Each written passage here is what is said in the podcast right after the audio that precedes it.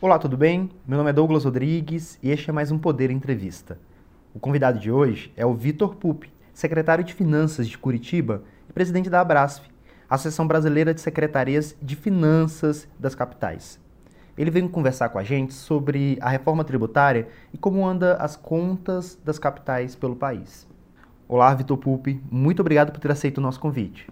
Olá, Douglas, muito obrigado. É um prazer aqui estar com vocês aqui no Poder 360. Pupi, eu gostaria de começar a entrevista é, abordando sobre a reforma tributária, que é um tema que o senhor acompanha há bastante tempo. É, hoje ficou decidido que a Câmara e o Senado vão é, dividir é, as responsabilidades sobre a reforma tributária. Na sua avaliação, é, isso tende a ajudar no avanço da reforma? Acredito que sim. Acredito que o fatiamento, como se diz, Douglas, é um fato positivo ah, do ponto de vista da reforma tributária, porque ah, o Brasil é um país ah, complexo, com um sistema de tributação complexo. Né? Nós somos uma federação com tributos federais, estaduais e municipais. Querer resolver todos os tributos em apenas um imposto único, né? acaba sendo uma pauta muito difícil no Congresso, porque envolve interesses não só dos setores, empresariais, da economia, mas também dos entes federativos, né? União, Estados e municípios. Então, o fatiamento, eu acredito que é uma forma mais ah, ah, consciente de se avançar com a reforma e também de estabelecer negociações que, obviamente, vão acontecer no curso do processo legislativo. Há três principais propostas que estão dentro do Congresso.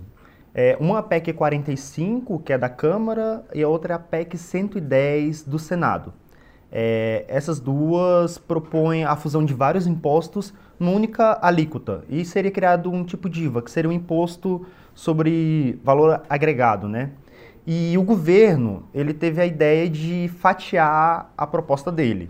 E até agora só enviou apenas a primeira fase, que seria a fusão do, do PIS/COFINS na CBS, que seria um único imposto com única alíquota. É, na sua avaliação, por que, que nenhuma dessas propostas conseguiu avançar no último ano? Acho que a primeira questão é o que, que se pretende com a proposta da reforma tributária. Né? O que, que, se pretende fazer? Se pretende aumentar a arrecadação, se pretende simplificar ah, os tributos, se pretende combater a regressividade no sistema, né? ou seja, ah, o Brasil, infelizmente, tributa os mais pobres de uma forma mais gravosa do que os mais ricos. Né? Ah, então, diante disso, a PEC 45 especial e a PEC 110 tinham o objetivo de simplificação do sistema. Só que a simplificação, a Douglas, a, se propunha a ser feita com um imposto único, né? com um período de transição, propondo aí que os entes não tivessem perda da arrecadação, mas com fatores complexos aí que complicaram muito o andamento da proposta. Primeiro, o aumento da carga tributária, em especial no setor de serviços, né? Que reagiu muito uh, contra a proposta da PEC 45, em especial. Né? Nós tínhamos uma alíquota prevista de 25%, o ministro Paulo Guedes dizia que seria superior a 30%, uh, ah, enquanto hoje os serviços pagam aí uh, ISS mais PIS/COFINS, que varia aí em torno de 5 ou 8%, uh, por cento, né? ou seja, um aumento expressivo na carga tributária. Além disso, essas propostas que defendiam um imposto único também prejudicavam os municípios. Por que, que prejudicavam os municípios? Porque colocavam os municípios no mesmo caldeirão dos estados, né? que já, já tem o CONFAS aí, que é um órgão difícil né? De ter uma resolução, um entendimento dos estados, e mais a União Federal. Então, imagine, União, estados e mais 5.570 municípios ah, para falar sobre o principal tributo né, do país. Ah, já que o ISS representa aí, Imposto sobre Serviços, a maior parte da arrecadação das médias e grandes cidades. Então não tinha como funcionar. Né? O fatiamento da reforma, ah, nesse sentido, vai poder simplificar, me parece, ah, os principais problemas do país, que é o PiscoFins e o ICMS. Esses sim são tributos complexos, né, que geram aí guerra fiscal, todo essa, esse contencioso que existe no Brasil de mais de 5 trilhões de reais, um dado recentemente divulgado aí. Uh, e também o ISS, mas eu acredito, de forma mais rápida, né, nós podemos simplificar essas obrigações acessórias, tornar o imposto mais fácil, uh, e também de forma mais realista, sem criar problemas federativos e aumento da carga tributária. Por isso que eu acho que o fatiamento, uh, assim, tem mais condições de avançar. Os estados e os municípios nunca entraram num acordo em relação à reforma tributária. Qual é a proposta é, do, dos municípios e das capitais e qual seria o ideal para todo mundo entrar num acordo? É, os municípios, as capitais, né, nós conversamos diversas vezes ah, com os representantes dos estados. Mas os estados ah, tinham uma proposta com dois principais problemas ah, ah no ponto de vista dos, das capitais. Né? Primeiro é que os estados se apropriavam da base dos serviços, né, que hoje pertence aos municípios. Ah, o que é muito gravoso, porque essa base dos serviços é a base que mais cresce hoje no país e é o que efetivamente mantém o serviço público ah, nas cidades. A gente esquece às vezes, mas o tributo existe para uma coisa só, que é financiar a prestação do serviço público. Né? Então, ah, sempre que se persegue a prestação do serviço público, nós temos que deixar o dinheiro mais próximo de quem presta o serviço. Por que isso, Douglas?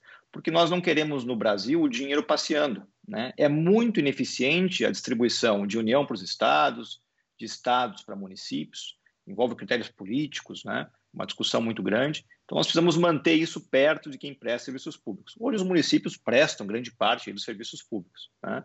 Ah, em segundo lugar, os estados pediam à União, e isso uma reação do governo federal, uh, um fundo de compensação de meio trilhão de reais. Né?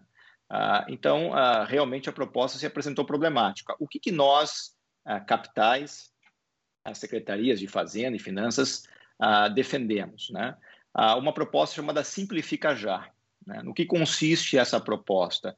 Consiste em simplificar e eliminar os principais problemas hoje do país.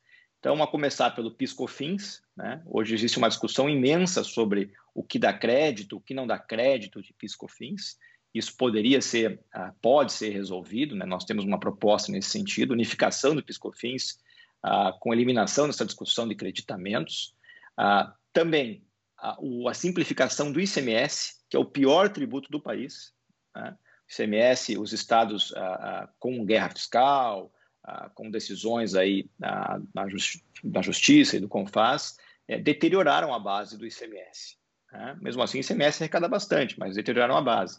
E hoje uma, um empresário vai preencher aí ah, uma obrigação acessória, emitir uma nota fiscal, até conseguir se descobrir qual é a alíquota efetiva do ICMS, tem que consultar um, dois, três uh, escritórios de contabilidade, né? dependendo do, do, da situação da empresa. Realmente é difícil. E também nós propunhamos a simplificação do ISS, né? tendo um, uma alíquota só por município, mas mantendo a competência do ISS nos municípios. Né? Nós acreditamos que com isso, com uma simplificação nos tributos que já existem, uh, é possível a entregar para o país, entregar uh, para o setor produtivo. Ou, ou, seja, seria uma única alíquota de ISS para todos os municípios? É, no, nossa proposta é uma alíquota única. Hoje o ISS possui uma alíquota entre 2% e 5%. Né? Cada município fixa a sua alíquota. Na nossa proposta, cada município fixaria uma alíquota única. Teria a capacidade de escolher uma alíquota entre 2% e 5% para todos os serviços. Né? E nós dividiríamos a arrecadação entre municípios ah, onde estão localizados os, os, estabelecimentos que prestam serviços e aqueles que onde está localizado o tomador de serviços, ou seja, a pessoa lá na ponta. Né? Posso dar um exemplo. Hoje a arrecadação uh, desses aplicativos de transporte, né, Uber, 99, uh, eles se concentram em grandes cidades, né, em algumas poucas cidades. Com a nossa proposta, isso seria uh, dividido aí entre todas as cidades do país que, em que existe esse serviço sendo prestado. Né? Beneficiaria também os pequenos municípios. Né? Como que nós entregamos isso, Douglas? Com uma obrigação, uma nota fiscal única, né? Isso já está pronto. A Receita Federal já tem isso pronto, um trabalho que foi feito com a Brasf e com a CNM. Ah, o simples preenchimento da nota fiscal já vai indicar uh, valor, alíquota e pronto, já está resolvida a questão do ISS. E a nossa ideia era que isso fosse também utilizado no ICMS, com fixação de poucas alíquotas, uh, resolvendo o problema da complexidade do tributo. E agora, com o fatiamento da reforma no Congresso, o senhor acha que esse debate ele tende a avançar, pelo menos a proposta das capitais? É, nós acreditamos que sim, é, esperamos que sim. Temos conversado aí com diversos uh, parlamentares, né? Uh, defendendo uma proposta que simplifique de uma vez, né? Porque essas propostas, tanto da PEC 45 como da PEC 110, propõem um período de transição longo, ou seja, vai se manter por um tempo, se mantém os tributos que hoje existem, PiscoFins, CMS, ISS, e depois se adiciona mais um tributo, para daí calibrar, né? Uh, qual que vai ser a alíquota, como é que vai, vai funcionar. Isso é, um, é muito complexo do ponto de vista também uh, do contribuinte. Né? Nós temos que pensar em facilitar a vida do contribuinte rapidamente. Então, nós continuamos defendendo essa proposta. Acho que o Congresso uh, já está mais sensível aí a essa pretensão dos municípios. É, o senhor também comentou sobre a necessidade de avançar no debate sobre o PIS/COFINS. É, o governo federal já enviou é, uma proposta que nesse sentido. O que, que senhor acha da CBS, que é a proposta do governo? É, o governo federal enviou a CBS com uma alíquota de 12%, eliminando a questão da não, da, do, dos regimes diferenciados entre lucro presumido e lucro real, mas também disse que mudaria a proposta. Eu ainda não, te, não tive acesso a essa versão final da proposta. Eu acho que a CBS, como está, vai ter um impacto aí em especial no setor de serviços, né? vai aumentar a carga tributária, isso precisa ser visto. Né? Uh, mas, por outro lado, um lado bom é que uh, elimina uma boa parte da discussão uh, dos créditos. Né? Isso que é o fundamental, porque o problema da Piscofins, em especial, no nosso ver, é a questão, o debate do que é, o que dá crédito, o que não dá crédito, né? que se arrasta aí há décadas nos tribunais. Né? Cada dia a gente tem uma decisão sobre algum insumo, aí, algum, algum bem. Né? Então, acredito que esse tem que ser o, o principal objetivo ah, da reforma do PiscoFins. Né? Se o governo federal conseguir isso sem aumentar a carga tributária, aí o desafio vai ter sido cumprido. É uma das grandes resistências é, é, justamente no setor de serviços, porque a proposta da forma como ela foi enviada vai ter um aumento de carga tributária para esse segmento o ministro Paulo Guedes ele já vem sinalizando que para o setor de serviços a alíquota pode ser menor, na faixa de 8%. Ou seja, isso atenderia a demanda desse segmento. Talvez poderia facilitar a aprovação do, do projeto. É, essa ideia, na sua avaliação, ela teria maior apoio? Ah, certamente do setor de serviços, sim, Douglas. Mas é preciso também uh, pensar em uma coisa: o Piscofins incide sobre o faturamento. Né? Então, hoje nós temos aí uh, tributos eh, estaduais e também municipais que também incidem aí sobre a prestação de serviços ou a compra e venda comércio, né, que é o ICMS. O que só preciso tomar cuidado é que a União não avance com piscofins na base do ICMS e do ISS. Né? Isso vai ser sempre uma discussão, porque senão os estados e os municípios ficam com uma fatia pequena, ficam mais espremidos aí uh, do ponto de vista ah, da arrecadação. Né? Ah, agora, é claro que a CBS, certamente o Congresso aí ah, vai deliberar sobre a questão setorial dos serviços, né? e também acho que os estados têm, têm, têm feito um trabalho importante do ponto de vista dessa questão da base tributária. Quais são os congressistas que a associação vem dialogando para poder fazer com que esse projeto avance?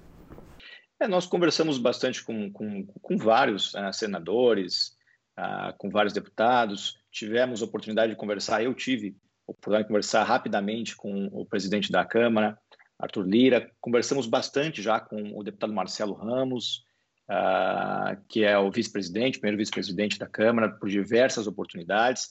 Ele tem uma ideia de combater a regressividade do sistema, né, que essas propostas aí é, da PEC 45 e da PEC 110 não contemplam, né, e conversamos com diversos senadores, né, uh, senador Nelsinho Trade, senador Eovisto Guimarães, aqui do Paraná, dentre diversos outros aí, que têm nos, nos, têm nos recepcionado. E todos que escutam a nossa proposta, por ela ser mais simples, eu diria, né, tem uma simpatia muito grande. Né? Então, acho que isso é, é, é, é, tem sido fundamental, esse diálogo aí, do ponto de vista do Congresso. Outra ideia que o governo tem é, para a reforma tributária é a desoneração da folha de pagamento. E elas, essa redução de arrecadação que o governo teria ao desonerar a folha seria compensada por meio de um microimposto digital, é, que alguns até chamam de nova CPMF. É, essa ideia é positiva? É, hoje se diz que o governo não tributa é, o, essa economia digital. Né? Não, não, é verdade. Né? O PiscoFins, como incide sobre faturamento, é, tributa sim a economia digital. Né? Agora, a criação de mais um tributo ah, para retirar outro não me parece uma ideia muito simpática. Né? Ah, nem pelo presidente nem pelo presidente da República tem muito apreço aí a essa ideia. Né? Acho difícil avançar isso no Congresso, uma ideia que já foi descartada. Agora, nós não podemos nos iludir. Né? Para desonerar a folha, no, obviamente o governo federal vai ter que compensar com aumento uh, em, alguma, uh, uh, em alguma alíquota ou criar uma nova base. Né? O fato, Douglas, é que até agora não se apresentou uma solução é, é, é factível né, para se avançar nesse sentido. O que, que eu penso? Né? Vamos avançar com os outros temas, a tributação sobre consumo, a, na, na, no combate à regressividade, e essa solução vai ter que ser encontrada aí ah, nos próximos meses ou no próximo ano pelo Congresso e pelo governo federal. É, e com a proximidade da eleição, é, alguns congressistas avaliam que nenhuma reforma possa ser votada é, até o final de 2000, até as eleições de 2022. É, na sua avaliação, até o final do ano, de 0 a 10, se, se eu pudesse dar uma, uma chance, qual seria o número para aprovação de algum projeto? Ah, acho, que, acho que os projetos mais simples né, têm chances grandes de serem aprovados. Né? Faz tempo que o Congresso uh, se debruça sobre a matéria. Né? Acho que aí, uh, diria, para não, não, não me comprometer, diria nota 5, né? nem tão lá nem tão cá. Mas existe sim chance com a reforma fatiada. No começo, Douglas, com a PEC 45, o ex-presidente da Câmara, o deputado Rodrigo Maia, uh, tinha uma, uma vontade muito grande de aprovar essa proposta. Né? Enfrentou resistências porque também se, se tentou aí uh, se passar vamos assim, um trator aí com relação à PEC 45. Né? Mas agora, com uma reforma fatiada, é possível enfrentar e diluir as resistências. Né? Então, eu acho que daí uma nota 5 aí, acho que é possível sim alguns projetos avançarem até o final do ano. E nas conversas com o Arthur Lira, é, ele sinalizou quais seriam os temas que seriam priorizados nesse debate inicial, porque até agora ainda não ficou muito claro sobre quais temas que vão ser pautados na reforma tributária? É, o presidente Lira, na verdade, na nossa conversa, sinalizou o diálogo. Né? Diz que ouviria as, eh, as capitais a, a, de uma forma mais abrangente né, do que nós fomos ouvidos na PEC 45, e também se queixou um pouco da, da questão do aumento da carga tributária das propostas que lá estavam. Né?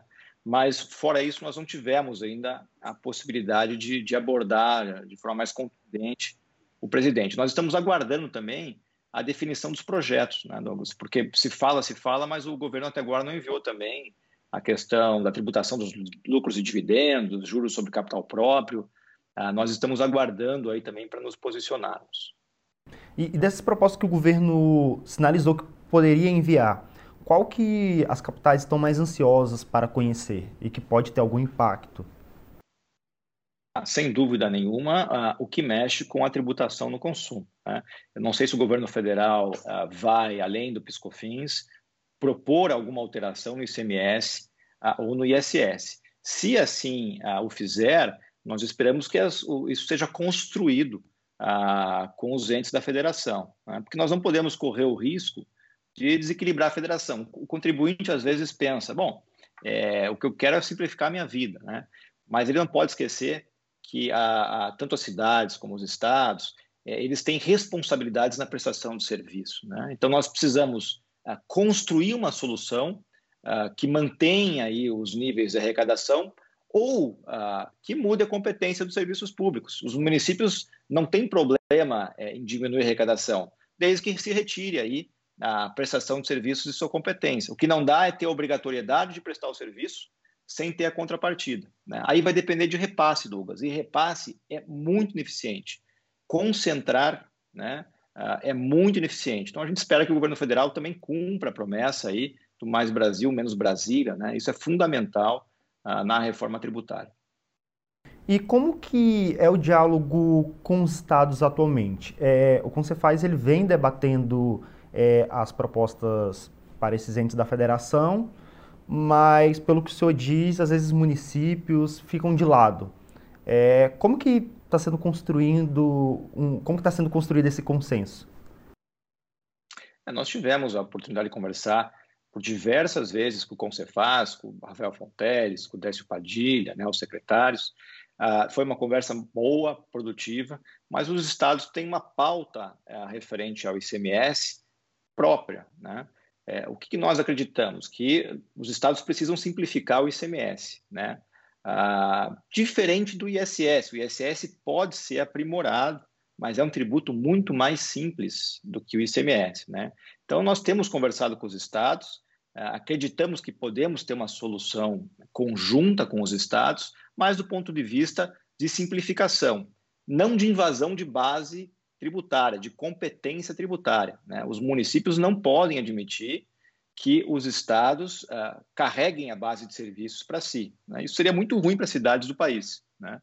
Então, acho que isso tem que ser respeitado uh, também uh, pelos estados. Né? Eu acho que a harmonia federativa é o que a gente precisa aí para aprovar a reforma.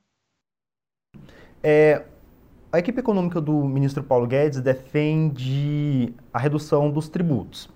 Até agora não houve é, uma redução expressiva da carga tributária.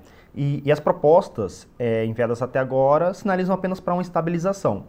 Só que ao mesmo tempo o governo vem registrando um aumento na arrecadação é, nos últimos meses.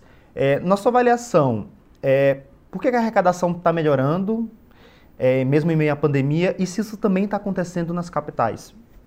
É, aí acho que são duas questões. Né? A primeira é, nós temos que ser realistas ah, do ponto de vista ah, da arrecadação da União. A União hoje tem um déficit é é histórico, né? A União gastou, vamos dizer assim, e acumulou um déficit para combater as mazelas aí da pandemia, né? Então nós não podemos ser ingênuos e achar que a União vai reduzir a carga tributária, ah, reduzir a arrecadação, no momento que o Brasil eh, precisa aí eh, fazer frente aos seus compromissos, né? Isso é um ponto. O segundo ponto, a arrecadação de 2021, nesse primeiro, nesse início, né, nessa primeira metade de ano, ela cresceu em relação a 2020, né? Porque 2020 também é, foi um, um, ano muito ruim, em especial março, abril, uh, maio e junho, né? Foram os piores meses aí uh, na arrecadação dos municípios. Então é claro que em comparação com 2020 a arrecadação cresceu, né? Agora, se nós olharmos em termos reais 2019, nós ainda estamos aí, uh, dependendo do tributo, uh, em especial ISS, ou igual ou um pouco abaixo. Né? Então, uh, o que eu acredito, Douglas, é que a economia já, de alguma forma, se adaptou né, a essa questão da pandemia. E, por outro lado, o que nós também detectamos é um nível de informalidade muito grande. Né? Porque com essas medidas restritivas, os lockdowns, né, a arrecadação deveria cair muito mais uh, na prática do que cai. Por que, que, não cai? Porque os grandes contribuintes também representam boa parte da arrecadação uh, das médias e grandes cidades. Né?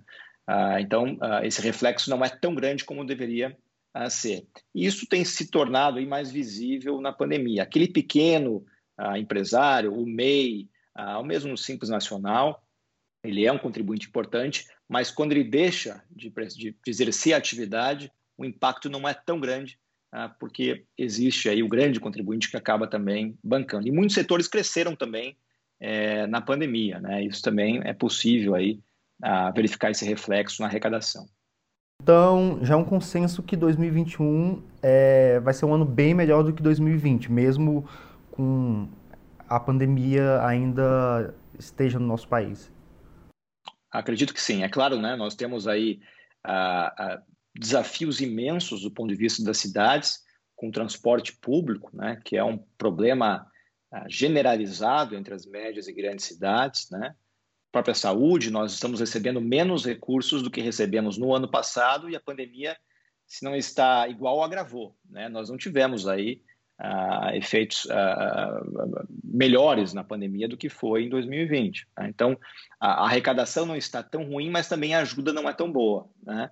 Então, é claro, ah, nós precisamos que a União também ah, contribua, aí, em especial na saúde, assistência social, transporte público, né, que é um desafio imenso aí nas grandes cidades brasileiras. É, como o senhor citou, o governo federal ajudou bastante é, tanto os estados e municípios ao longo de 2020. Alguma expectativa, algum diálogo para que uma ajuda parecida ocorra em 2021?